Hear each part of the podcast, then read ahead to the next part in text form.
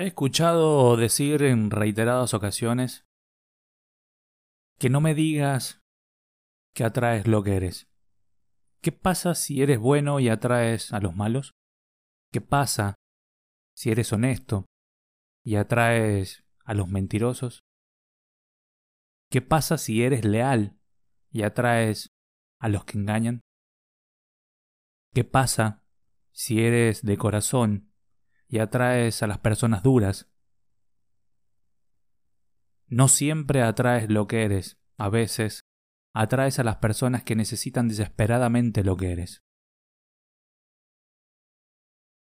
Y reflexionando un poco, la verdad es que coincido simplemente en que a veces atraemos a las personas que necesitan desesperadamente un poco de amor. Porque despertar a la conciencia es eso, es amor. Pero ¿sabes qué? Si atraes la energía que eres. Podrás ser honesto, leal y de gran corazón, pero eso es lo que tu ego cree que es. Es la mentira que se cuenta para disfrazarse del resto.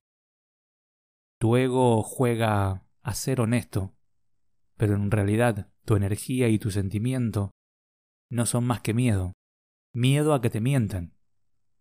Tu ego juega a ser leal, pero en realidad tu energía y tu sentimiento es miedo a que te engañen, y por eso juzgas. Si tan solo crearas desde el amor, no manifestaría las etiquetas que te condicionan a ser lo que eres. Solo vive, no juzgues. Repito, vive, no juzgues atraes a las personas que necesitas para manifestar tu evolución y recuerda que tu amor actúa por presencia y no por necesidad. Actúa por presencia. El amor no combate. Si lo hace el miedo y el ego. Si hay algo en tu vida que te inquieta, te quita el sueño, la paz y tu tranquilidad, te invito a tener una conversación que pueda y te permita habilitar una mirada posibilitante sobre aquello que está aconteciendo en tu presente. ¿Hablamos? Haz clic en el enlace de la descripción de este episodio para comenzar.